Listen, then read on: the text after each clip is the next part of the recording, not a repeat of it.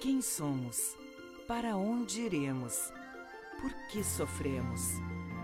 Todas essas questões que em algum momento das nossas vidas nos perguntamos são esclarecidas de forma clara e lógica pela doutrina espírita. Começa agora Dimensão Espírita a luz do conhecimento. A vida é uma oportunidade. Aproveite-a. A vida é beleza. Admira-a. A vida é beatificação. Saboreia. A vida é sonho. Torna-o realidade. A vida é um desafio. Enfrenta-o. A vida é um dever. Cumpre-o. A vida é um jogo. Joga-o. A vida é preciosa. Cuida-a. A vida é riqueza. Conserva-a. A vida é amor goza-a. A vida é um mistério, desvela-o. A vida é promessa, cumpre-a. A vida é tristeza, supera-a. A vida é um hino, canta-o. A vida é um combate, aceita-o. A vida é tragédia, domina-a. A vida é aventura, afronta-a. A vida é felicidade, merece-a. A vida é a vida, defende-a. Madre Teresa de Calcutá. Bom dia, estamos iniciando pela Rádio Ulha Negra o programa Dimensão Espírita nesse sábado maravilhoso. Nós entramos aí agora, né, no mês de dezembro. Mês de dezembro é mês de Natal, é mês de nós nos lembrarmos de Jesus, esta figura ímpar, né, que é o responsável, né, o governador do planeta, por tudo que acontece, é o responsável maior. Então, esse mês a gente é, resolveu, aqui no programa Dimensão Espírita, falar de Jesus. Todos os programas desse mês falarão dessa figura aí. A gente sempre fala, mas vamos falar mais especificamente. E para tanto, né, nós estamos trazendo hoje uma, um convidado especial e ele que introduziu essa temática. É o nosso amigo Sidney Lourenço. Bom dia, Sidney, tudo bem? Bom dia, amigos, tudo bem. Ô Sidney, antes de nós é, é, começarmos a conversar, vamos, vamos nos lembrar dos nossos companheiros aqui do lado, que ah, é bom nós lembrarmos também que além de você poder nos ouvir pela Rádio Ilha Negra, você também pode nos acompanhar pelo Facebook do programa Dimensão Espírita. Ó, o Jeff já está aqui e o Edson estão tão, tão, é, faz falando. Faz, e também da, da Rádio Ilha Negra. Na né? Rádio Ilha Negra tem o Face e o programa Dimensão Espírita também o Face. Você pode nos acompanhar ao vivo. Muita gente por este mundo afora nos acompanha, inclusive em outros países. Né? Então já estão vendo aqui o Edson Castaneda, que está conosco mais uma vez. Bom dia, Edson, tudo bem? Bom dia, Gilberto. Bom dia, Sidney. Bom dia, Jefferson. Bom dia, caros amigos, é, ouvintes e assistentes do nosso programa. Um bom dia a todos. É, não é telespectador porque não é, é televisão, né? é espectadores, pronto. E o Jeff, claro, o Jeff está em todas, né, Jeff?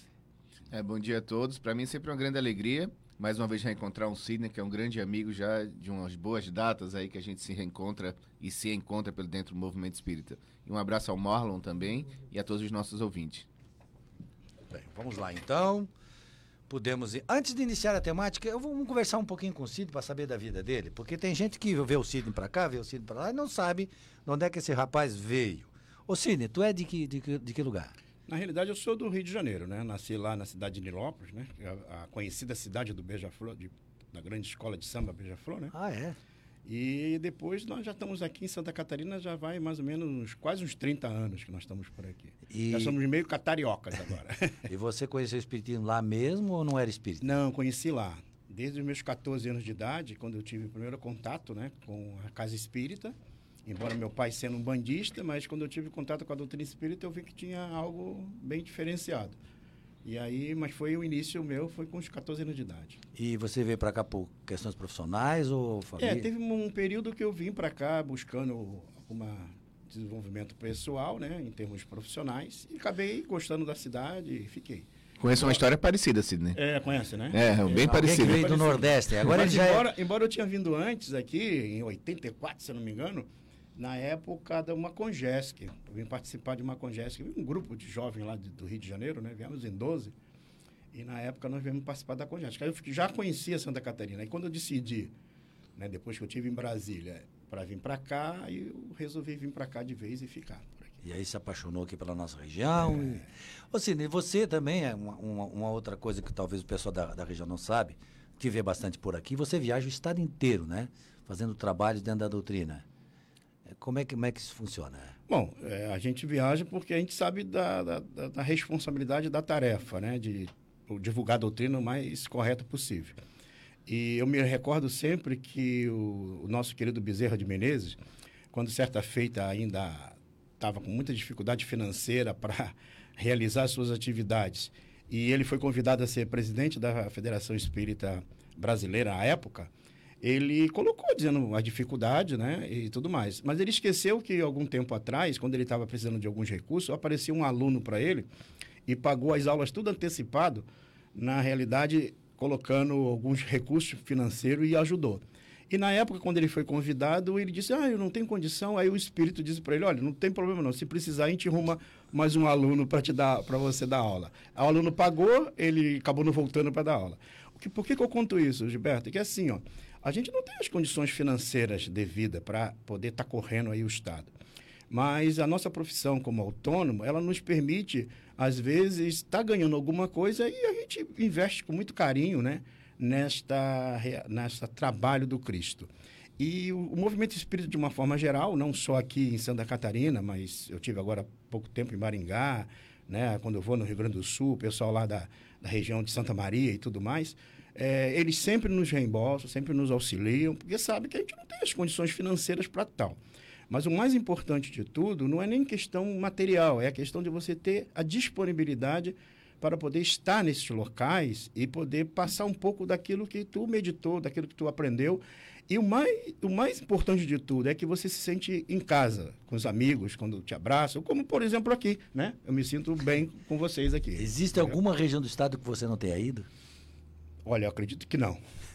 né, Santa Catarina, a gente, na época da juventude, principalmente na época que a gente dirigiu o Departamento de Infância e Juventude da Federação, a gente acabou programando, na época, com jovens, reunião em tudo quanto é parte do Estado. Então, a gente conhece todo o Estado, todo o movimento espírita, né?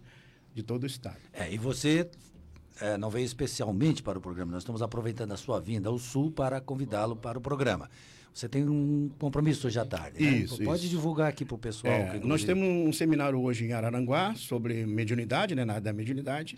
É justamente a área que nós dirigimos junto ao departamento, a, a vice-presidência né, de, de mediunidade e atendimento espiritual da Federação Espírita Catarinense. E nós estamos fazendo essa, esse trabalho de palestras, seminário, cursos, treinamentos na área da mediunidade. E nós fomos convidados agora, né? É, pela uma casa co-irmã aqui da região, né? Juntamente com, com a URI, né? E esse, vamos fazer lá em Arananguá essas atividades. E é aberto para todas as Para pessoas. todas que- as casas. A- a- parece que tem várias casas que estão fazendo um- uma parceria e juntaram tudo lá no. É, vai no ser no. Centro Espírita Luz Paz e Caridade, em Araranguá, na Cidade Alta, e vai começar às 14 até às 18 horas. 18 horas, Então a exatamente. gente agradece o Sidney por ter se disponibilizado e vir mais cedo. Eles, não, Gilberto, eu vou até um dia antes para nós estarmos no rádio aí conversando. Pois não, antes. Não, eu passando para o nosso querido Jefferson a instrução para ele poder compartilhar o nosso vídeo em outros canais também. Desculpa, Gilberto. Não tem problema, aqui é tudo à vontade, ao vivo, tá tudo, é bom. o pessoal está nos acompanhando. Até nós comentando, o padre tá, o padre faz o programa antes do nosso aqui, ele está dizendo que o pessoal, além de escutar, diz assim, padre, eu estou lhe vendo. A gente- A gente tem que vir arrumadinho. é, tem que vir arrumadinho, porque além de escutar, eles estão nos vendo. Sim, com certeza. Bem, vamos então ao tema. O Sidney escolheu o tema, o projeto do Cristo para a humanidade. Sidney, já começa aí desenvolvendo aí e nós vamos seguir no É. teu raciocínio.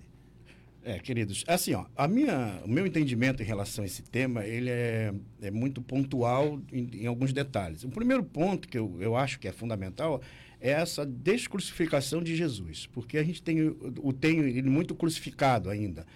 É, a gente vai, tanto é que a história se repete, né?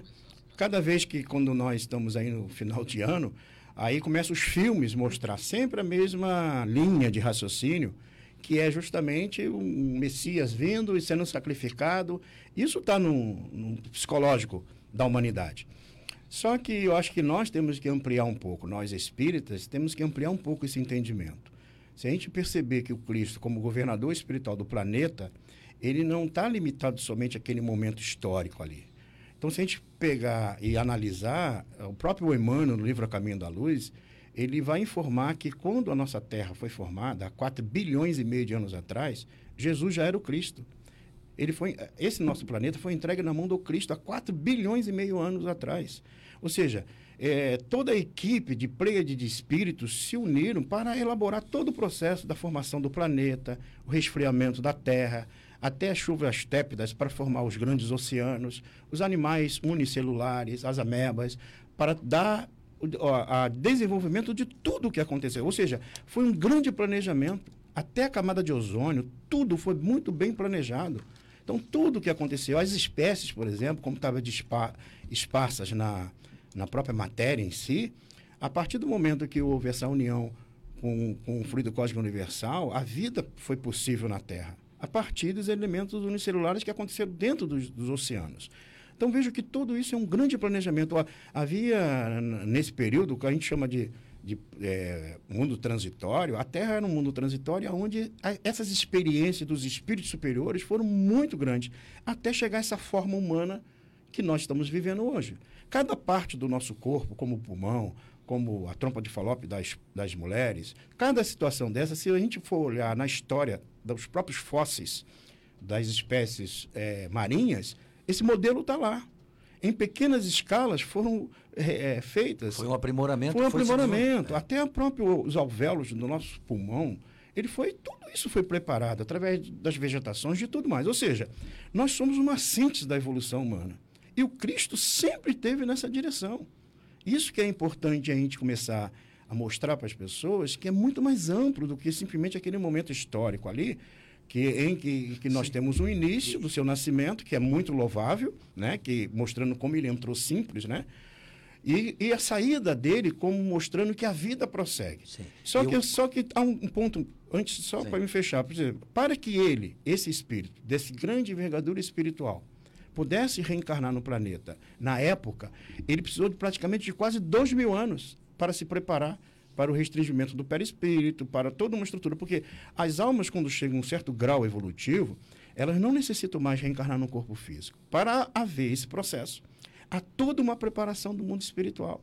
Então, vejam, quando ele esteve entre nós, diz Emmanuel, há dois momentos que uma preia de espírito se aproximou do planeta. A primeira, na formação do mundo, né? e a segunda, quando Cristo reencarnou entre nós. Então, a gente não está falando de alguém que apenas passou na história alguém que dividiu a história. A gente está falando de alguém que deu sentido à nossa vida na Terra. Além desse aspecto material que você falou, que Jesus moldou este mundo que nós vivemos, a Terra, preparou tudo isso, que é a parte material, mas o grande comando de Jesus é relacionado com a evolução do nosso espírito, né? Esse que é o grande comando. Exatamente. Quando ele fala ali que haverá, haverá só um único rebanho, um único pastor, né? Ele está falando justamente desse grupo de almas, de espíritos, ligado a essa crosta terrestre, que tiveram, de, de uma certa forma, uma, um início a partir da, do seu comando.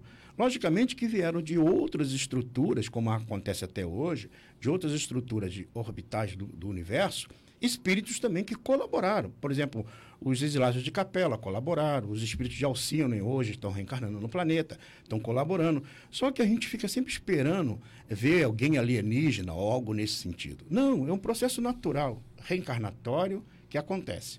Só que assim, o projeto do Cristo ele não é um projeto físico, não é um projeto social, não é um projeto político, é, político não é um projeto é, econômico. econômico, material, não.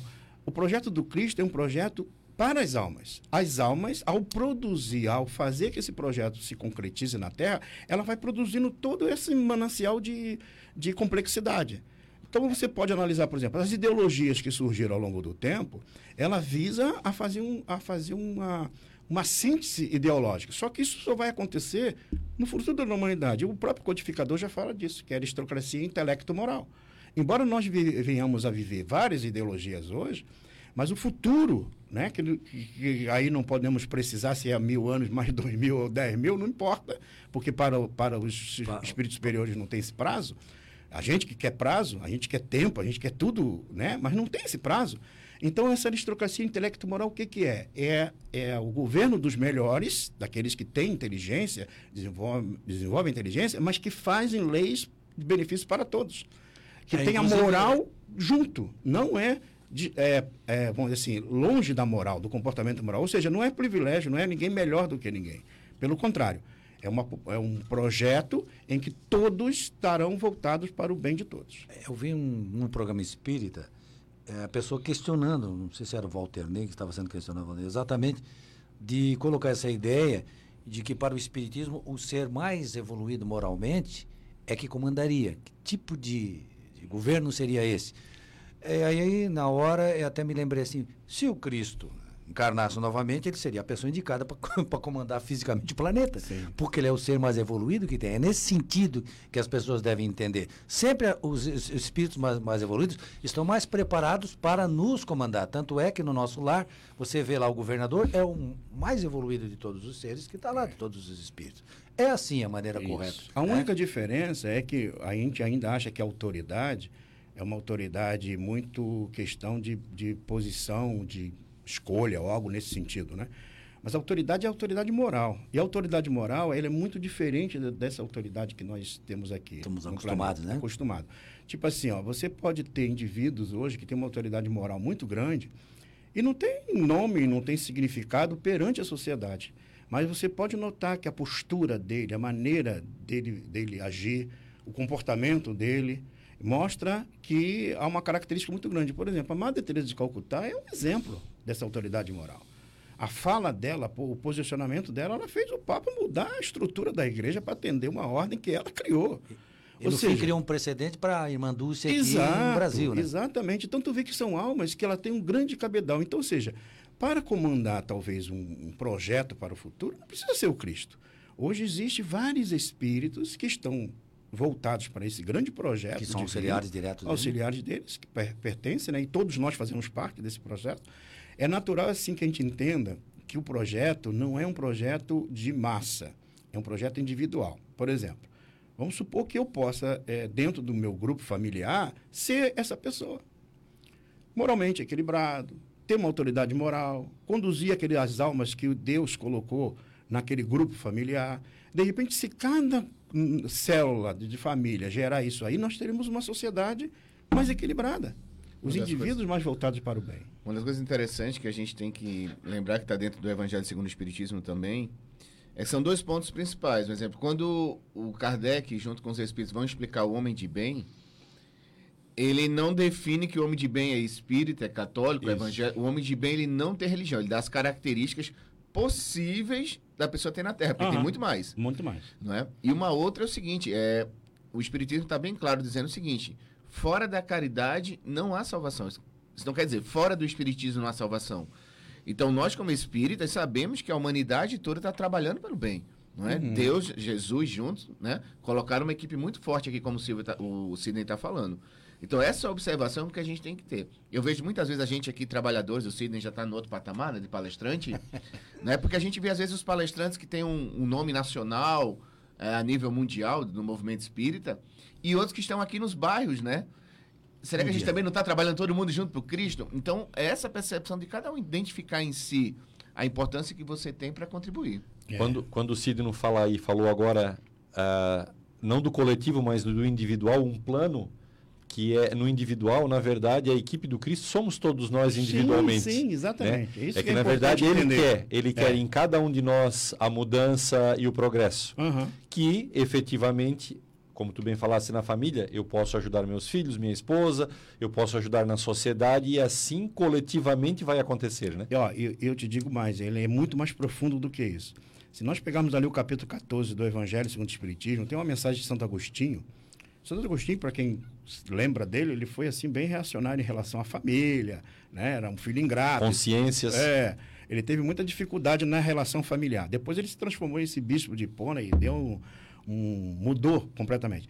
Ele, ele ali nesse, nesse texto sobre ingratidão dos filhos, ele diz que as famílias né, organizadas, elas têm como função é, salvar os náufragos do caminho. O que, que ele quer dizer com isso? Ele quer dizer que amplia esse laço nosso. Tá? Então vamos imaginar, nós temos aí alguns bolsões dentro do mundo de indivíduos que muito voltado à violência, muito voltado a uma crença religiosa que eles acreditam que tirando a vida do outro que é herege, ele está atendendo uma necessidade divina. Se essas almas continuarem reencarnando nessa estrutura família, é, social, eles vão reproduzir comportamentos, porque é uma massa psíquica que está ali naquele. Quando eles deixam de reencarnar lá e reencarnam em uma outra estrutura social, religiosa, familiar, eles começam a mudar o processo psíquico dele. Então, veja, a reencarnação é um mecanismo para ajustar o planeta. Então, como é que essas almas, menino bombas, crianças bombas, homens bombas, né, que ainda se matam ou matam os outros, como é que eles vão mudar? Deixando de reencarnar lá. Reencarnando aonde? Em países, em estruturas sociais diferentes. Para ele, aos poucos, mudando. Então, tu vê que a família aí, ela não, se, não, não é apenas aquele núcleo pequeno, é a família universal. E como é que esse processo acontece? Ele vai acontecendo, ajustando. Quanto tempo? O tempo pouco importa. Que for necessário. For necessário. Eu, eu resgato aqui uma fala do, do, do Jefferson que eu acho interessante, que ele fala sobre a caridade. É, eu, eu, sempre me questionava muito isso. Ah, fora da caridade, nossa salvação, fora da caridade. E eu parava, ficava lendo, falei, mas é, é, legal esse negócio. Mas aí depois eu fui aprofundando, isso é uma análise minha, não, nem sei se eu estou correto no meu, na, no meu pensamento. Tá, né? eu, quando eu peguei a questão 886 do Livro dos Espíritos, que Allan Kardec pergunta aos Espíritos, como é que Jesus entendia o termo caridade? Aí os Espíritos respondem, Jesus entendia o termo caridade como sendo benevolência para com todos, indulgência com a falta alheia, e perdão das ofensas. Aí eu falei, não, então isso é caridade, não é somente aquela ideia de você dar uma bolsa e tal. Agora, você pode dar bolsa, mas como é que tu está dando essa bolsa? Você está sendo benévolo no teu olhar? Tu está olhando o outro com bondade? Porque ser benévolo é você ser bom por dentro, né? Ser indulgente é ser doce. Ter perdão é você agir como Deus. Então, veja, a caridade é muito maior do que nós possamos imaginar. Então, quando eu tenho uma caridade com o outro, eu não, eu não julgo. Eu tento entendê-lo do jeito que ele está se apresentando. Seja o pai, o filho, o Aceitando. político, o, o criminoso, seja quem for. Não, mas não é você botar panos quentes, é você tentar entender os motivos, porque para Deus a intenção equivale. Eu vejo uma outra coisa assim, na questão da caridade também, é, uso bastante nas minhas palestras, que é o seguinte, fora da caridade não há salvação. Eu coloco de uma seguinte forma também. Uma pessoa que está em depressão, uma pessoa que está passando por um problema muito sério, né, tá numa dificuldade, ela tá presa nas suas dificuldades. Muitas vezes as pessoas não conseguem sair dali, né? Uma questão de prisão Sim. mesmo. Fora da caridade não há salvação. Começa a ser benevolente, uhum. começa a ser indulgente, começa a perdoar, Sim. não é? Que aí você vai se libertando dessa prisão que a vida te colocou, né? Exatamente. E é interessante, Jefferson, assim, ó, esse ciclo de dificuldades psíquicas, emocionais que nós trazemos para a Terra, é devido a comportamentos de vidas anteriores. E o comportamento de vidas anteriores está atrelado ao egoísmo, ao orgulho. Então, em, por que, que eu sofro hoje consequência? Porque o meu orgulho, minha, meu egoísmo do passado me colocava num patamar, numa postura que eu achava que eu poderia comandar. E quando eu vejo que isso eu não consigo, eu me frustro. Por que, que a gente tem muita dificuldade de perdoar o outro? Por que, que a gente tem dificuldade de, de, na relação com o outro? Porque a primeira coisa é o seguinte, é, tipo assim, o Gilberto. O Gilberto não me agradou. Se ele não me agradou, eu... Pronto. Ou seja, na realidade, eu queria que o Gilberto fizesse o que eu quero. Como ele não faz o que eu quero, ele não me agrada. Aí, como ele não me agrada, eu não perdoo, eu odeio. Quando, na realidade, é o seguinte, o Gilberto quer agir do jeito dele. Meu Deus, deixa ele agir. Isso é você entender e não, que, e não achar que tu é melhor do que o outro em pesquisa, supõe-se que a maior frustração do povo é não ter o bem que ele queira comprar. Sim. Na verdade, não é. A maior frustração do povo é não que, que o outro faça o que a gente quer. Isso. Então a gente está sempre querendo que o outro faça o que a gente quer. É, ele não é. faz porque ele tem o livre-arbítrio dele e a gente se frustra e fica naquela de emburrado, É. magoado com o outro. É, e tu vê lá no livro dos Espíritos, quando fala ali, depois do, das leis morais, na terceira parte, tem um capítulo que é da perfeição moral. É o último capítulo, né? É o capítulo 12. E ali ele diz assim: a origem de todos os vícios, o egoísmo e o orgulho.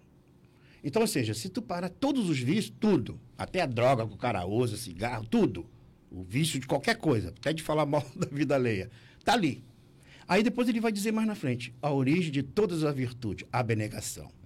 Então, quando tu lê sobre a abnegação, aí tu pega exemplo do Chico Xavier, de Irmã Dulce, Madre Teresa de Calcutá, esses... Eu falei, meu Deus, abnegar... Como eu estou longe disso aí. Aí tu fica imaginando. Então, eu recordo, Gilberto, não sei se você. Não sei se estava junto, quando nós estivemos lá em Uberaba com a turma aqui de Criciúma que foi junto, né? Nós fomos fazer seminário por lá. E a gente estava ali na casa do Chico, bem depois que ele já tinha desencarnado, a gente estava ali olhando o, o movimento, o pessoal, ah, que virou, virou um museu, né? E as pessoas comentavam assim, ah, aqui parava não sei quantos ônibus, mais de 500 ônibus. Ficava aqui mais de mil pessoas na fila, esperando falar com o Chico, que não sei o quê. E aí eu parei, pensei no pessoal, falei, engraçado, o Chico não tinha tempo de ver novela, né? Ele não tinha tempo de, de parar e dizer assim, pô, manda esse povo embora. Imagine você ficar com um grupo de pessoas, 100 pessoas, uma semana em frente da tua casa. Agora imagine, daqui a um mês, esse número aumentou para 500. Aí foi embora uma turma, voltou outra. Aí tu imagina isso durante um ano, o povo não vai embora. Imagina isso durante 40 anos. Cara, é muito grande. Agora, tu imagina só, na Terra, quando tiver vários Chico Xavier. Lá na esquina de casa, ali no, no condomínio não sei da onde, vários Chicos. Sabe o que vai acontecer com a gente? Nós vamos ficar com vergonha. Porque a gente vai ver eles fazendo o bem, por isso que lá no Evangelho, no primeiro capítulo, diz assim: o bem vai arrastar. Simplesmente. Arrastar o que, que significa? Tu vai ver tanto bem que tu fala, ó, o único jeito é fazer bem. Porque não tem como não fazer o bem, entendeu? Esse número vai aumentar muito na Terra. Na- quando tu estava falando de, de- desses outros países que foram trazidos esses espíritos para reencarnar, por exemplo, aqui no Brasil, mudar de, de, de- lugar para não ficar envolvido, eu estava pensando, e toda a vida, agora minha, a- a- a- meu foco mudou de, de pensamento, e eu chamo muita atenção dos meus colegas de grupo, que a gente tem que ter cuidado de julgar, quando Jesus falava em julgar, porque se a gente voltar para lá, a gente repete tudo de novo. repete de novo. Repete. Então, O egoísmo nosso faz, faz com que a gente vá para lá, para esses países que a gente está analisando agora, porque aqui a distância é muito fácil. Uhum. É como quando a gente analisa o nosso tempo de criança, né? Isso. A gente, ah, mas fiz isso errado, começa. É. Mas aqui a distância é fácil. Mas se tu tiver envolvido lá de novo, reencarnar lá de novo, e tá envolvido naquele contexto lá, tu é capaz de praticar né, é, muita coisa errada ainda. E nós não estamos fora de- desse, desse Ah, eu queria abrir para uma pergunta para o Sidney aqui. Ah, uma, imagina. uma, uma companheira nossa aqui mandou uma pergunta bem interessante para a gente. Ela começa dizendo o seguinte: o nome dela é Cida Ribeiro. Eu gosto de ouvir este programa, sendo que minha crença é totalmente contrário. Me sinto bem ouvindo, queria entender o porquê. Por que ela se sente bem ouvir os programas espíritas e hoje ainda mais falando sobre o Cristo? É, é interessante porque, assim, como todos nós somos espíritos imortais, né? Isso está tá vibrando em nós, essas pers- perspectivas sobre a vida espiritual. E quando a gente fala de algo que sempre foi falado na história do mundo, mas fala de, de, de uma forma é, simplista, de uma forma em que as pessoas pode, possam compreender, ela não precisa mudar a crença dela. Ela vai acrescer a crença dela essa informação. E ela vai perceber. Vou dar um exemplo é, que você estava falando aí de- desses povos. Tu vê, a época que a França teve a queda da Bastilha, todo aquele processo todo, que a gente sabe historicamente, foi gerado um processo assim de tirar a vida das pessoas nas guilhotinas. As guilhotinas eram montadas nas esquinas para tirar a vida. Só bastava dizer que era herege ou inimigo, eram mortos. Quando o Até o próprio Guilhotin que inventou isso, também foi morto pela foi guilhotina. guilhotado, é. Robespierre e a turma toda, né? E aí, interessante, olha só como é que o trabalho do Cristo funciona, isso independente da crença. Aí os espíritos perceberam que havia um karma muito forte, ou seja, a gente fala karma, mas no sentido de lei de causa e efeito, gerado na França, devido a essa mortandade. Esses espíritos que desencarnaram, que estavam muito revoltados com toda aquela estrutura, permaneciam na psicosfera do planeta, melhor, da França, e, é, vamos dizer assim, influenciando Sim, os indivíduos. Aí o que, que acontece? Quando foi translandado a árvore do a proposta do espiritismo da França para o Brasil, tá, tá lá no livro Árduo Ascensão do Vitor Hugo, né? Quando foi feito esse projeto, esse processo, o Ismael, que é o mentor espiritual da Terra, e mais São Luís, que é o mentor espiritual da França, eles conversaram. Aí o São Luís pediu, então tá, eu, eu concordo aí que vá, né? Mas eu peço para que você me ajude a levar esse, essa massa de almas que estão muito revoltadas. Então, 2 milhões de franceses reencarnaram no Brasil. Para quê? Para mudar o panorama psíquico da região e, ao mesmo tempo, melhora as questões psíquicas do local e, e aqui eles começam a reaprender essa nova postura. E aí você po- entende que quando houve a proclamação da República, saiu um monte de gente no meio da rua cantando a Marselhesa, né? Aí dá para Exato, entender por que. Exato. E aí você vê. Por isso que a companheira, ao perguntar algo disso, às vezes é semelhança, ela, é algo que ela já tenha vivido, algo que ela já tenha percebido. E hoje ela ouve falar de algo que é muito mais liberal em termos de, de, de análise de comportamento, que não é uma crença que, que aprisiona, mas a pessoa se sente bem em ouvir. Não necessita ser espírita. Ela pode continuar ouvindo. Por quê? Porque isso tem resposta, isso tem lógica. E ah, mas eu não, não, não aceito. Tem igual um amigo meu lá no Rio de Janeiro, assim que a gente iniciou, né?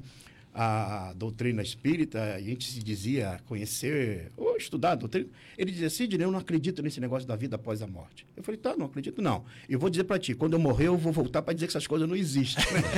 Era tão interessante a maneira dele falar, que a gente falou assim, tá intrínseco. E aí você vê, quando o Allan Kardec pergunta lá, né? Por que, que os selvagens já têm a ideia de Deus? Porque isso está nele. Isso está nele, como a vida espiritual. Está no próprio indivíduo. O, não tem como. o Emmanuel não nos saber. lembra o seguinte: não existe hoje no planeta nenhum ser que não tenha consciência da existência de Deus. Por quê? Porque é recente a vinda dele do mundo espiritual. Todos nós tivemos lá. E lá a gente tem essa, essa certeza.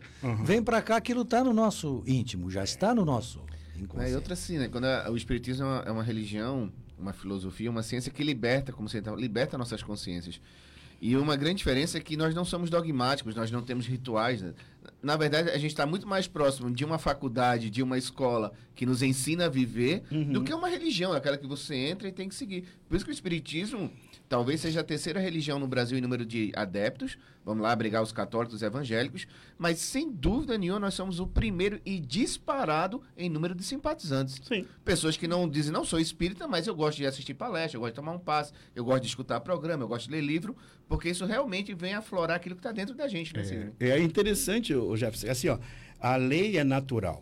A lei natural, quando o Allan Kardec trata disso, né, que é as leis morais, são as leis da, da vida, independente da crença que a pessoa tenha, E que até que acredite não ou não. crença. Até, por exemplo, a matemática. A matemática faz parte da lei natural. Todo mundo usa matemática, católico, espírita, budista, ateu, todo mundo usa.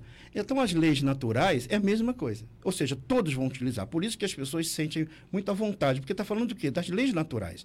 O que não, o que é, é, vamos dizer assim, o que cria maior dificuldade é quando se estabelece práticas individualista. Isso sim, na doutrina espírita, é algo que a gente hoje se preocupa um pouco. Por quê? Porque quando as pessoas começam a achar que deve em colocar na doutrina algo muito pessoal, daquilo que ela acha que é mais verdade do que.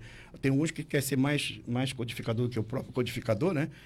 Isso que, é- que nos preocupa, porque isso distancia esse lado natural da doutrina espírita, que é o resgate do cristianismo primitivo que é a proposta de Francisco de Assis, que é a proposta de voltar à simplicidade. É Essa é a proposta da doutrina.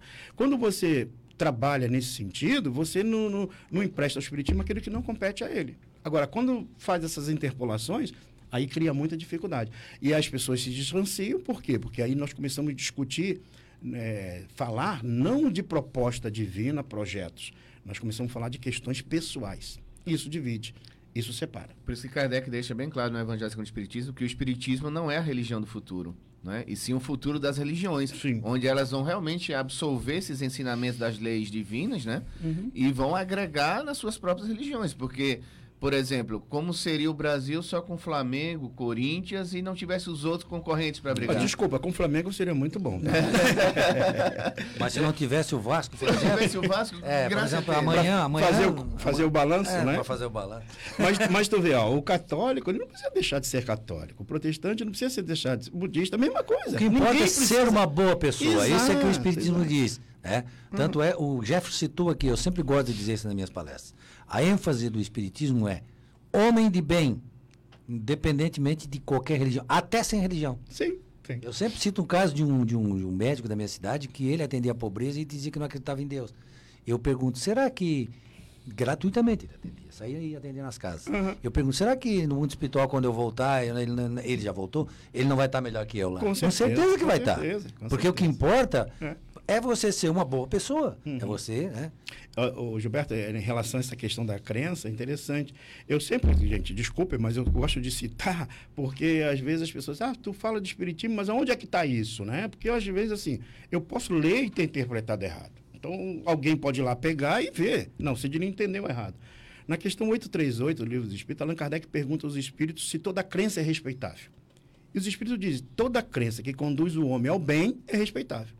Condenável é que conduz ao mal. Então, ou seja, ele não está falando se a crença A, B ou C. Ele está dizendo uma coisa básica. Se ela conduz ao bem, meu Deus, respeita-se. O que não podemos aceitar é uma crença que conduz o indivíduo ao, aos, a, a uma atitude contrária às leis divinas, que é a lei de amor, a lei de harmonia. Então, se isso acontece, é algo que nós devemos ter muita atenção. Né? Agora, também tem outro detalhe. Quando a gente tem alguém que tem essa dificuldade, a gente tem que trabalhar o problema, não a pessoa. Porque a gente foca, às vezes, Sim, na exato, pessoa. Quer eliminar, quer excluir, quer mandar embora, quer isso, a quer gente aquilo. estava comentando na viagem, Sidney, exatamente o Edson, isso aí, porque eu não sei se essa conversa que a gente vem tendo no carro, quando nós, nós estávamos conversando, não é Os melhor. brainstorms que antecipam o programa. É exatamente essa questão, né, Edson? É, a, a, a gente tem problemas e olha os problemas nos outros e fica magoado. Mas, na verdade, são os reflexos dos nossos problemas. Né? Sim, sim. A gente tem conflitos internos e quando vê no outro, aí condena o outro, mas na verdade ele está dentro da gente. E o Gilberto usava na nossa vinda o exemplo, o Chico não condenava ninguém. Por quê? Porque já tinha uma posição de moral, né? na moral, eh, de elevação, de maneira que ele não se perturbava se a pessoa que chegava à sua frente era causador de problema. Não, não interessava, ele fazia Que parte dele. exatamente a postura do Cristo. Ele não criticava a pessoa. Sim. Ele criticava O mal. naquele, naquele, naquela palavra que a gente diz assim, o pecado e não o pecador. né? É, cadê? exatamente. e, eu, Edson, essa questão do Chico é bem interessante, que eu participei, né, na época da aula do centenário do Chico lá em Brasília, quando foi feita a homenagem, né? E eu vi várias pessoas dando depoimentos a respeito da vida do Chico, que conviveram com o Chico, né? Foi um congresso, assim, muito interessante, que não foi, assim, de, de palestra, mas foi de relatos, né? De testemunhos sobre a vida do, do, do Chico. E aí depois, o final, eu mesmo, essa conclusão é minha, tá? Não tem, não tá escrito em lugar nenhum. Eu cheguei à conclusão falei assim, meu Deus, agora eu estou entendendo as três disciplinas do Emmanuel, quando o Emmanuel falou para o Chico, né? Para que ele pudesse seguir um bom trabalho e tivesse disciplina, disciplina, disciplina. Então, por exemplo, o, Chico tinha disciplina no pensar, cara. Ele não pensava mal das pessoas. Ele não, não tinha oportunidade de pensar mal. Ele tinha di- disciplina no sentir. Ele não sentia mágoa, ressentimento, nada. Ele tinha disciplina no falar. Ao abrir a boca, se você pegar lá o pinga-fogo, observa. Eu estava observando e falei, meu Deus, mas é verdade. Cada palavra é... Não, mas antes da palavra. Ah. Você analisa a pergunta. O, o o jornalista fazia a pergunta, um, um- um religioso tal. Ele, antes de responder, ele enaltecia a pessoa que respondeu. Ele fazia. Eu falei, meu Deus, eu nunca vi ninguém fazer isso, cara. Você me faz uma pergunta e ele antes falava, mas o, o meu caro doutor, que não sei o quê, ele fazia todo um preâmbulo antes dizendo sobre a pessoa. E depois ele respondia. Ou seja, ele valorizava cada um, mesmo quando era uma pergunta meio capciosa que queria enredá-lo, ele tinha essa postura. Ou seja, até no falar. Então, vejam, a disciplina, quando nós entendemos isso, no nosso pensamento que nós temos que ter controle, no nosso coração daquilo que nós armazenamos e daquilo que a gente fala, a gente começa a entender qual é a proposta de Jesus para a Terra, para a transformação do Interessante planeta. isso que você falando do Chico, é porque muitas pessoas podem dizer assim: ah, mas eu não sou Chico Xavier. Mas ele também não era esse Chico Xavier quando ele começou. Exatamente. Né? É uma disciplina que vai fazer. É. Essa questão da disciplina é interessante, que muitas pessoas dizem, mas eu não consigo mudar, mas eu não consigo dar certo. Mas... Falta três coisinhas. Uhum. Disciplina, disciplina, Disciplina, disciplina. é. Se não tem, você volta a cair nos mesmos Volta erros. E é interessante que a transformação, gente, ela, ela não vai acontecer do dia para a noite. À medida que tu vai se conscientizando, tu mesmo vai fazendo um teste contigo mesmo, sabe? Não é para o outro, não é para outra pessoa ver. É você contigo. É mesmo. É, a gente, hoje a gente. Ah, comprei uma roupa nova. Se tu não tem ninguém para mostrar, para que, que tu comprou a roupa nova, né? Fica assim. A moral não. A moral tu não tem que mostrar para ninguém. Você vai exalar ela. É diferente. Quando você a tem, a paz, você tem. Naquela afirmação de você, Tereza de Calcutá, você citou aqui, né? Uhum. De Calcutá, é entre mim e Deus, né? Sim. Não é para mostrar para ninguém, Não. nem para estar né, É. se fazendo por aí. É Exatamente. entre mim e Deus a questão. Exatamente. É essa responsabilidade que nós temos de evolução entre mim e Deus. Mas, mas, mas esse fato, Giba, de estar entre mim e Deus faz com que nós lembremos a passagem de que nós, espíritas, seremos reconhecidos pelo esforço nas mudanças das nossas tendências. Então, quando eu me esforço, quando eu melhoro a minha moral e as outras pessoas percebem, e percebem que é bom fazer isso, também o farão. Isso. Isso. Então, essa relação com Deus é para que eu não faça a minha mudança em forma de egoísmo, Uhum. mas eu faça para que eu me melhore em relação às leis de Deus. Uhum. Mas aquele que me observa também vai ter a oportunidade em ver que mudando faz bem. É. Né? Ué. Bem e bom, né? É, isso é interessante. É, A minha área de atuação, eu trabalho com, com gestão, né, na área empresarial. E hoje tem uma empresa em especial que eu estou dando, fazendo um trabalho de gestão. E é interessante que o, os, o dono da empresa me pede, ah, Cid, tem que ser mais rígido ali com o funcionário, tem que ser mais rígido, não sei o quê, não sei o quê. Mas eu ajo sempre, tento agir sempre de acordo com o evangelho diz, né? Como o Jefferson lembrou lá no Homem de Bem, né? O homem de bem, quando ele tem numa posição de subalternidade alguém, é para elevar a pessoa, não é para você pisar mais. Então, assim, se eu li aquilo lá eu estou vendo que eu tenho que agir assim, por que, que eu vou agir diferente? Ah, mas lá na minha área de gestão, na minha capacitação que eu tive e tal, de, de consultor e tal, não, tu tem que fazer isso, cortar aquilo, blá, blá, blá, tem que botar o cara na disciplina, fazer eh, a reengenharia nas empresas, tudo bem, isso é material. Agora, como é que a, a relação com a pessoa? Quando você tem uma relação com a pessoa, você tem que conquistar, mesmo que o cara esteja fazendo as coisas erradas. Mesmo que tu vai dizer para ele, filho, querido, não tem jeito, vou ter que te mandar, mandar embora. Mas você conquista aquela alma e tu mostra para ela o seguinte, olha, você está errando aqui, aqui, aqui. Hoje, por, essa semana, por exemplo, eu tive um, um- uma fala com um companheiro que ele, eu, eu pedi uma, uma determinada situação. Ah, o que, que eu falei, querido? Eu estou te falando profissionalmente. Eu sei que tu tem problema pessoal, mas eu estou te falando profissionalmente. Profissionalmente, tu tem que ajustar isso, isso, isso. Isso é bom para ti. E vai ter um resultado bom para a empresa. Vejam, eu poderia muito bem tomar uma atitude que o dono fala, não, Cid, dá uma limpeza, manda metade embora. Mas não, não é por aí. Então é o que acontece. Hoje nós temos alguns exemplos aí de alguns eh, CEOs dentro da, da administração do mundo, que a primeira postura é fazer uma limpeza.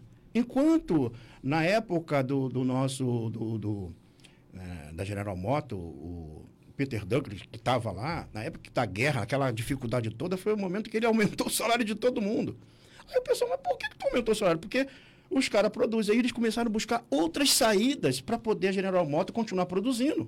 Foi produzir canhões, sei lá, o que for. Mas ela, ou seja, você saber utilizar isso. Então, quando você pega ali o monge executivo, né, do Hunter, ele vai falar disso, dessa autoridade moral, mas autoridade que você sabe utilizar tudo em benefício do próximo. Agora, vamos transportar isso para o nosso meio espírita. Quando você tem isso aí, você começa a ver que a gestão de pessoas dentro da casa espírita, você começa a ver se você é um político, a gestão de pessoas, se você está numa posição né, de destaque dentro de uma cidade. Ou seja, você começa a ver que você tem que promover a paz, promover a, a ordem, promover o equilíbrio, promover a disciplina, mas, acima de tudo, promover o indivíduo. Não dá para demitir meio centro Não espírita. né? dá, não dá. Emmanuel, Emmanuel diz numa obra, que agora não vou lembrar o nome da obra, mas é uma mensagem bem simples, mas muito profunda. Ele diz o seguinte: o mais perverso que existir na Terra, o ser humano mais perverso que existir na Terra, se der um sinal menor que seja de melhora, todos os bons espíritos vão para cima dele, vão dizer: "Vamos, meu filho, Vamos vamos, fazer uma ajudar, festa, vamos fazer uma Jesus." festa." Porque a vida continua. Talvez ele não dê o resultado para a humanidade nessa, mas ele já está caminhando. Já tá caminhando. Aí vem a respostinha. E vocês, o que é que vocês fazem? com as pessoas que já têm um nível bom, mas erram com você. Isso. Será que não é só seu egoísmo, seu É, orgulho? Exatamente. Há uma, uma, uma fábula, história muito interessante de um homem. Ele cometeu alguns crimes na cidade e a população saiu atrás dele, né?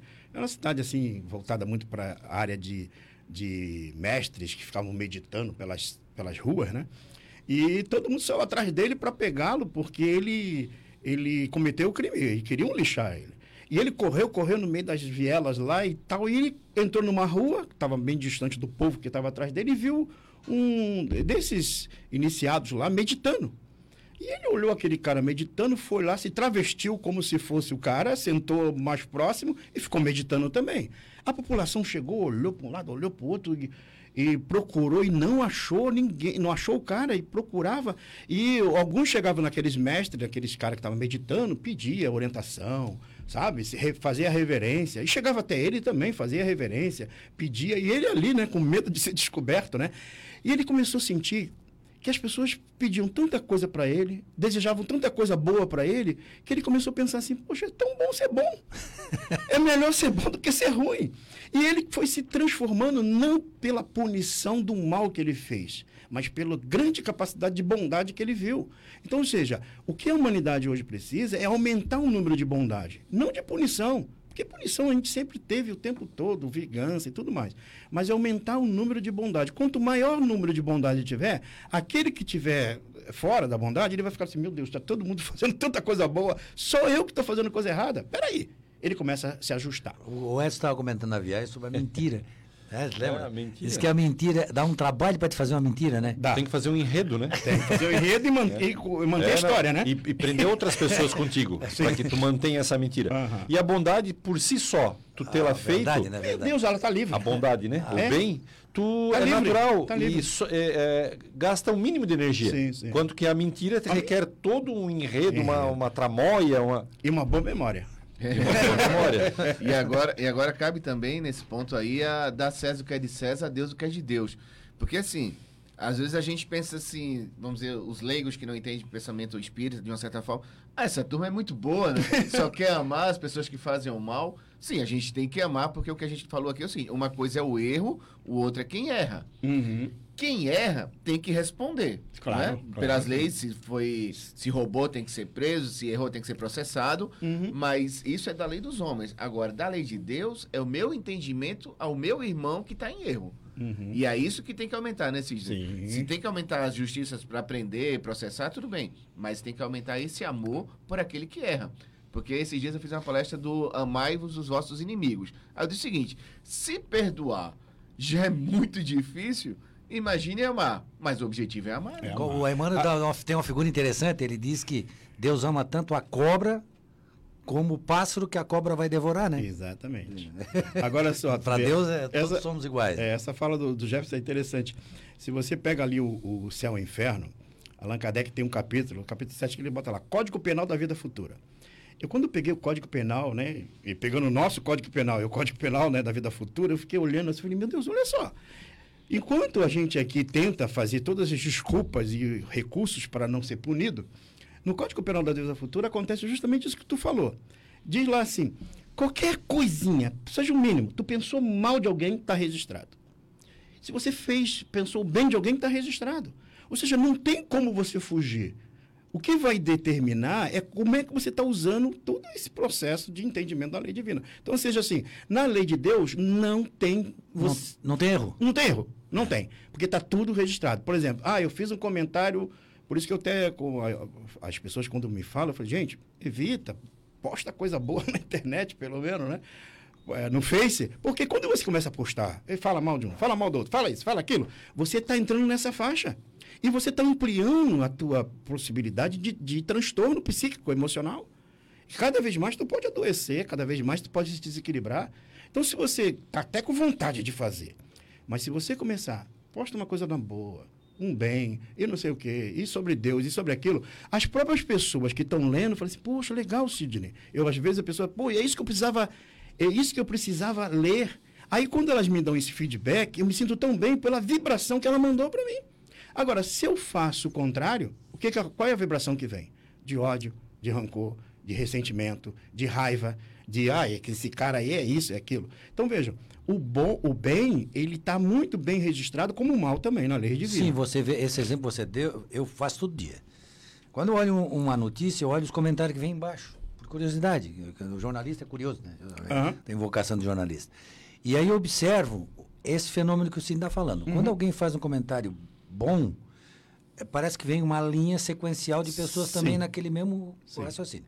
Quando a pessoa faz um comentário ruim, a outra vem, "Ô, se tu é um idiota mesmo, não sei, aí, vem, aí a coisa vai cada vez piorando Vai. Uma catástrofe. né? mostrando que nós, eh, o coletivo é interessante, o comportamento coletivo, isso é um fenômeno até da, da psicologia, eh, a gente está sujeito a, a- a ser afetado por esse comportamento coletivo. A gente entra na, naquela faixa e se comporta exatamente da, da maneira como todas as pessoas estão ali se comportando. né?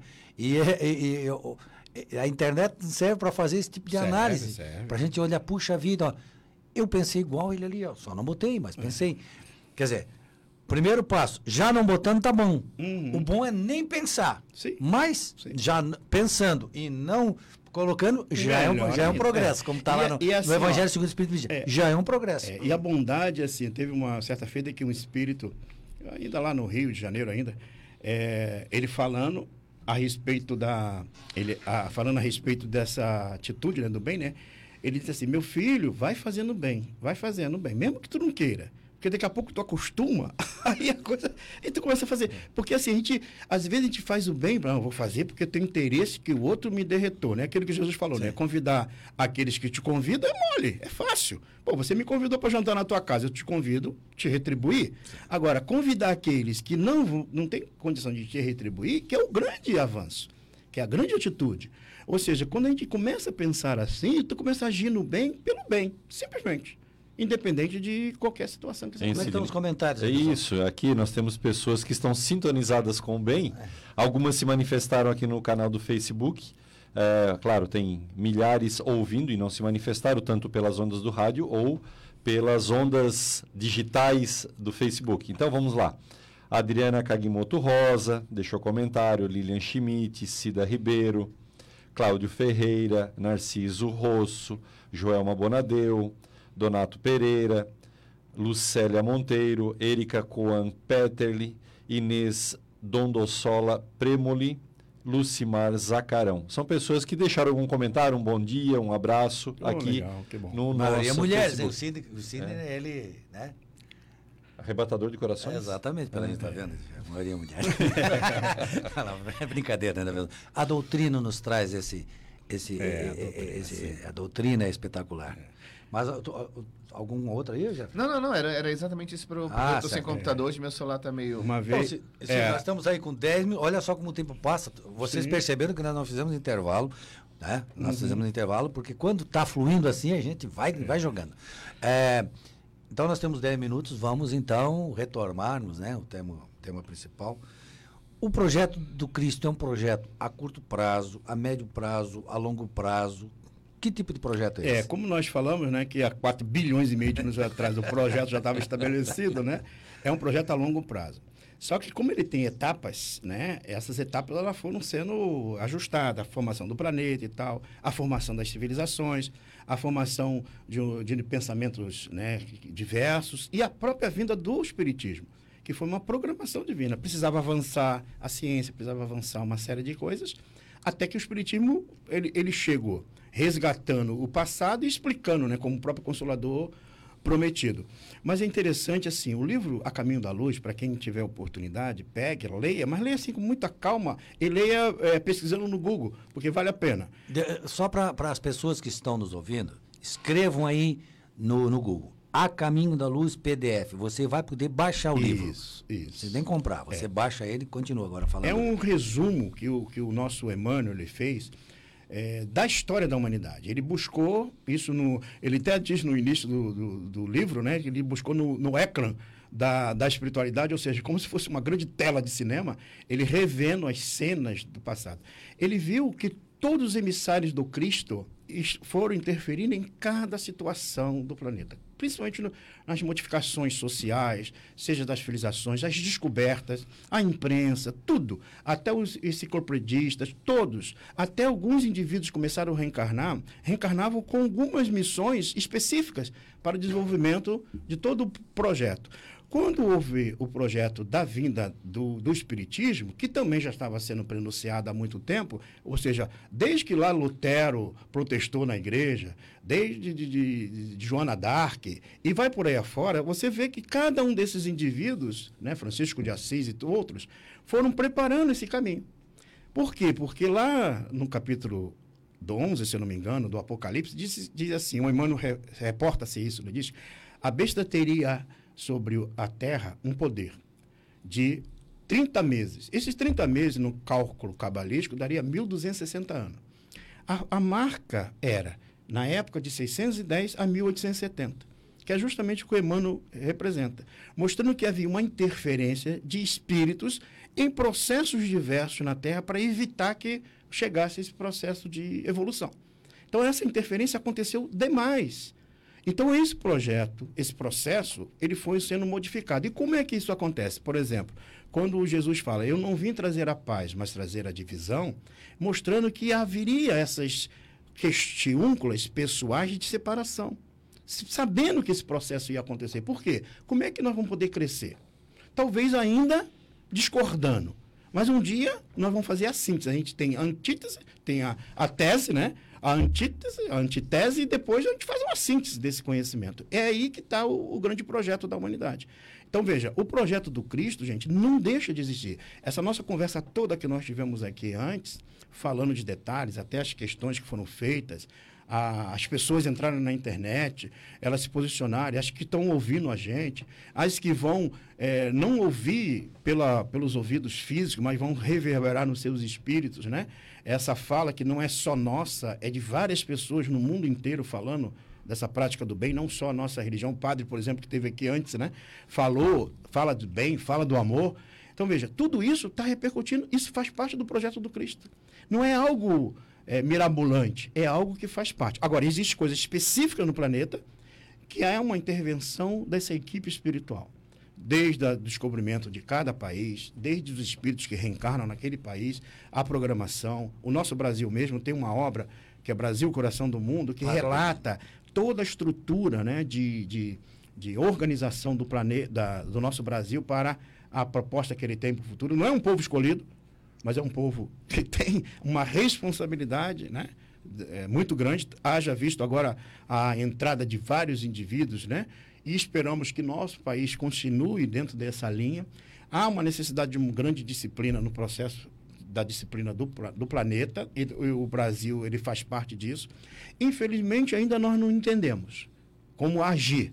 O dia que a gente começar a entender, a gente vai fazer que o projeto do Cristo se estabeleça. Agora, só que é o seguinte: o projeto do Cristo, como eu disse no início, é individual. Cada um de nós está sendo chamado a participar desse projeto. E já fomos chamados há muito tempo. Como? Dentro das nossas possibilidades, naquilo que nós temos capacidade não de fazer. precisa ser grandes coisas, né? Não, na pequena não. coisa do dia a dia, né? Exatamente. Até, até eu diz lá no, no capítulo 1 do, do Evangelho, um animáculozinho pequenino, lá no meio do oceano, daqui a pouco ele faz surgir uma ilha. Ele vai fazendo um trabalhozinho lá, silencioso. Daqui a pouco aquela ilha surge, que é uma junção lá do, do, dos caranguejos, sei lá o que for, que vai juntando, daqui a pouco aparece. Uma vez eu estava né? numa reunião do Léo, aí estava gurizada ali, né?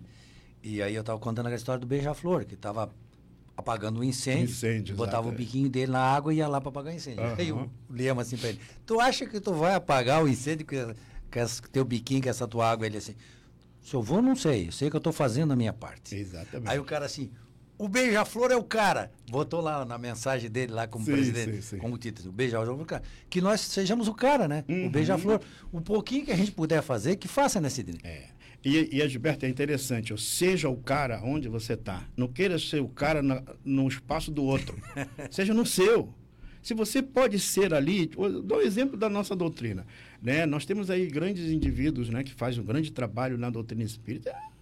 Tem alguém que virou para mim, Sidney, ah, eu estou sentindo que eu acho que eu vou psicografar uns livros e tal. Eu acho que eu tenho uma grande missão posso, talvez acho que eu vou precisar igual o Chico Xavier. Meu Deus, não tenta ser Chico Xavier. Seja você. Tenta ser José, é. sem Xavier, mas seja você. E se você tiver o dom para tal, você vai ter. Se não tiver, não, não importa. Agora, seja feliz com pouco. Não queira ser feliz com muito daquilo que. É a mesma coisa, a pessoa ela pode se projetar para uma situação maior e não ser capaz de fazer. Então faça pequeno, faça pouco.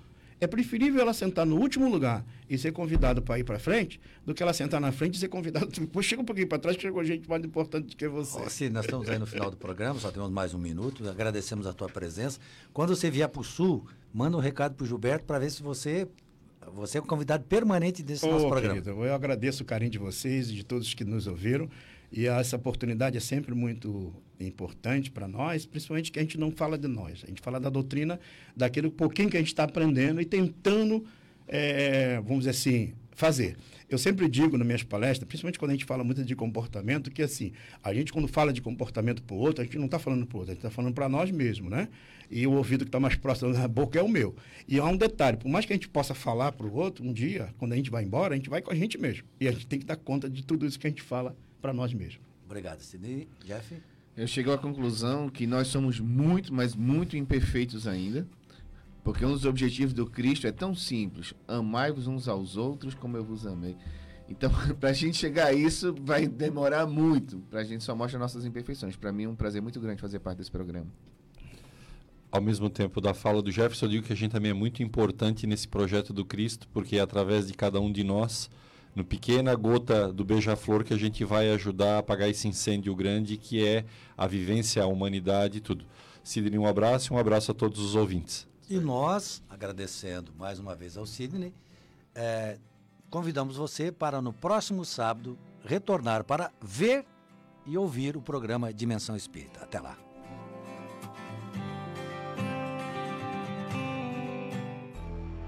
Você ouviu Dimensão Espírita. Aqui na Ulha Negra. Curta nossa fanpage no facebook.com barra pg Dimensão Espírita.